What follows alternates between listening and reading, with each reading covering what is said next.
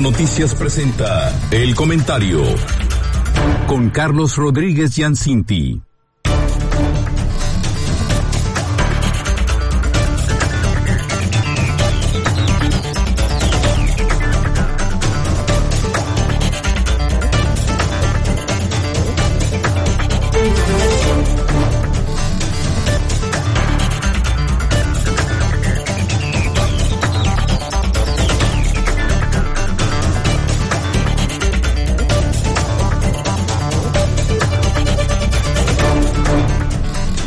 8 de la mañana con 40 minutos, como todos los lunes es un gusto recibir en este espacio a don Carlos Rodríguez para platicar de temas muy relevantes de la agenda nacional e internacional en ocasión de este conflicto bélico entre Rusia y Ucrania que cada vez se complica un poco más.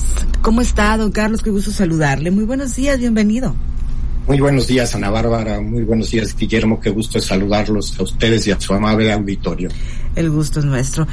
Don Carlos, como un gran experto que usted es en la materia, ¿cómo considera que es la postura de México? ¿Cuál ha sido la postura de México ante este conflicto Rusia-Ucrania? ¿Ha sido el adecuado manejo de la relación diplomática?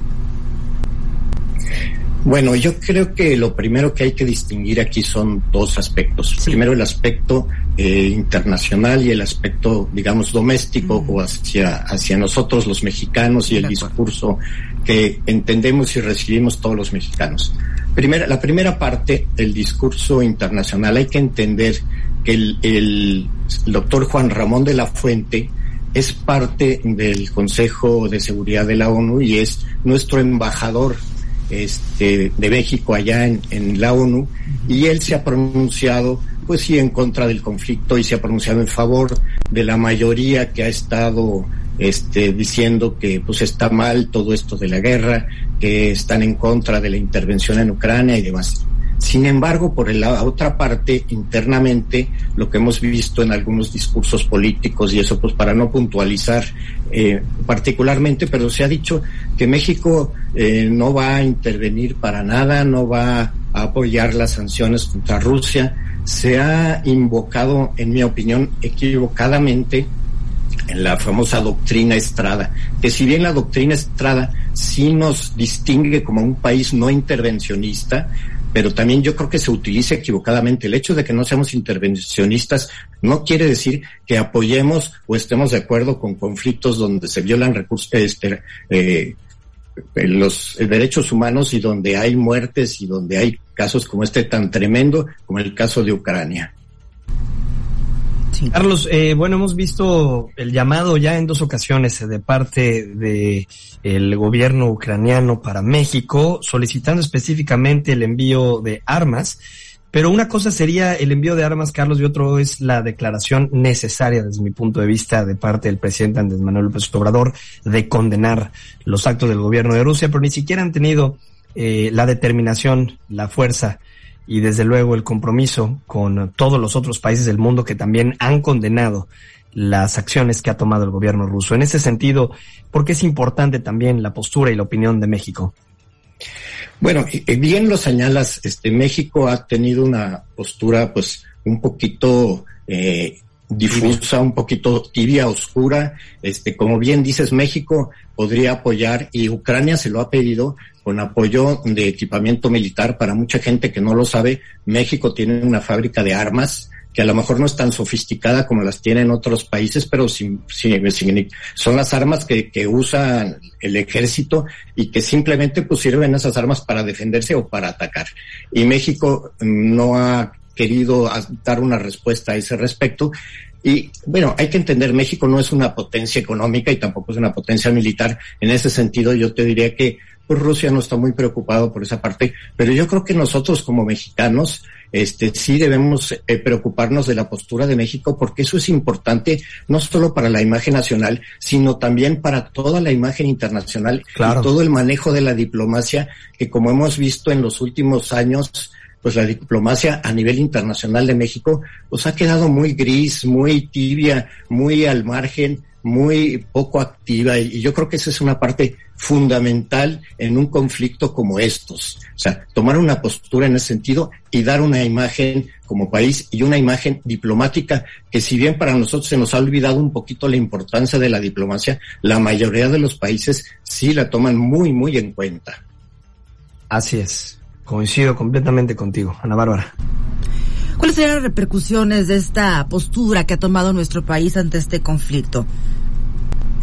Mira, yo creo que hay, hay casos este, muy relevantes que hay que considerar aquí.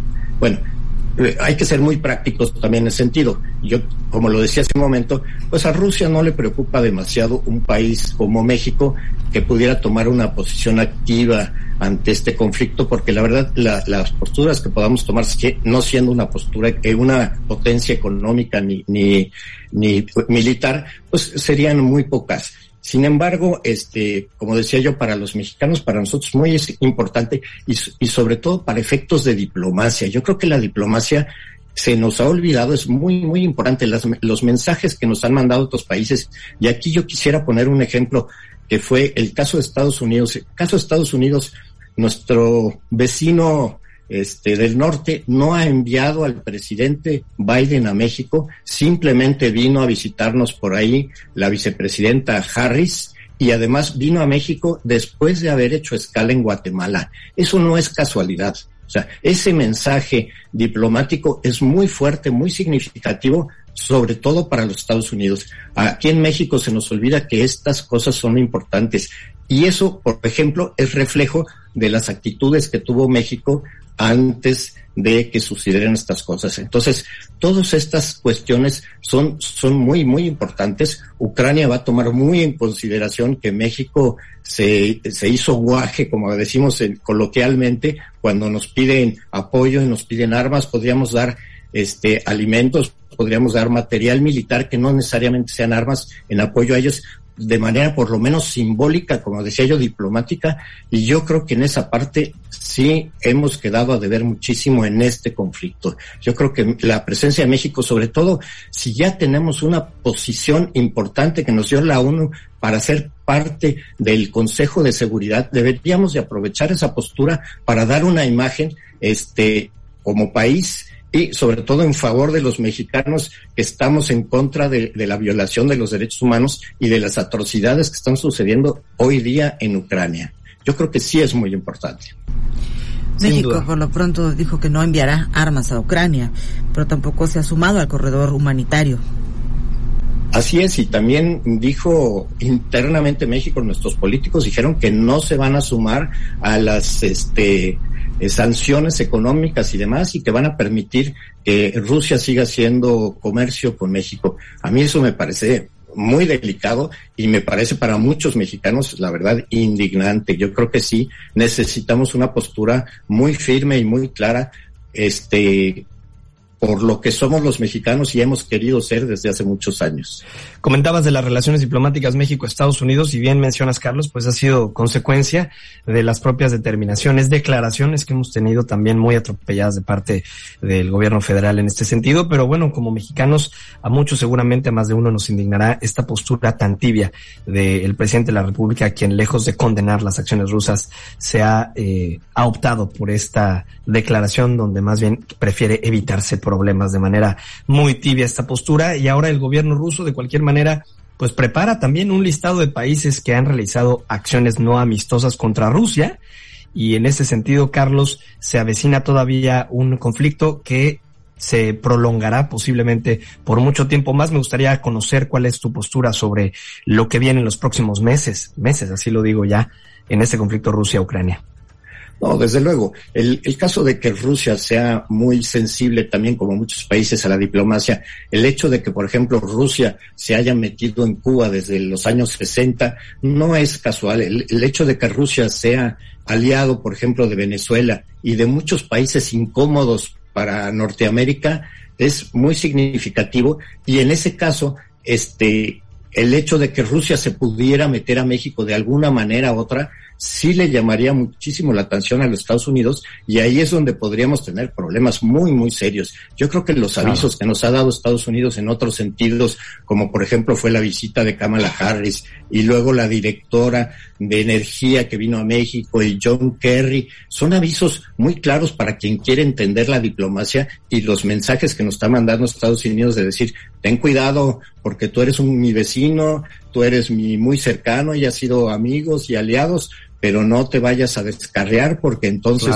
podría haber consecuencias muy graves, sobre todo a nivel económico, y hay que entender que nuestro principal socio comercial es los Estados Unidos.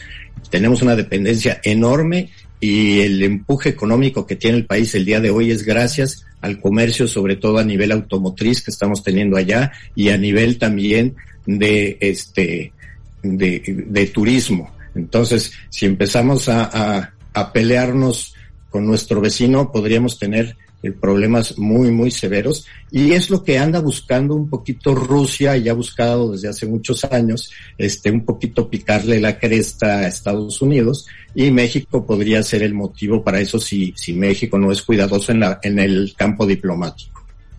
Carlos, un placer, como siempre, escucharle. Muchas gracias. Muchísimas gracias. Gracias a ustedes, que tengan muy buen día. Que le vaya muy, muy bien. Un placer. Hasta la próxima.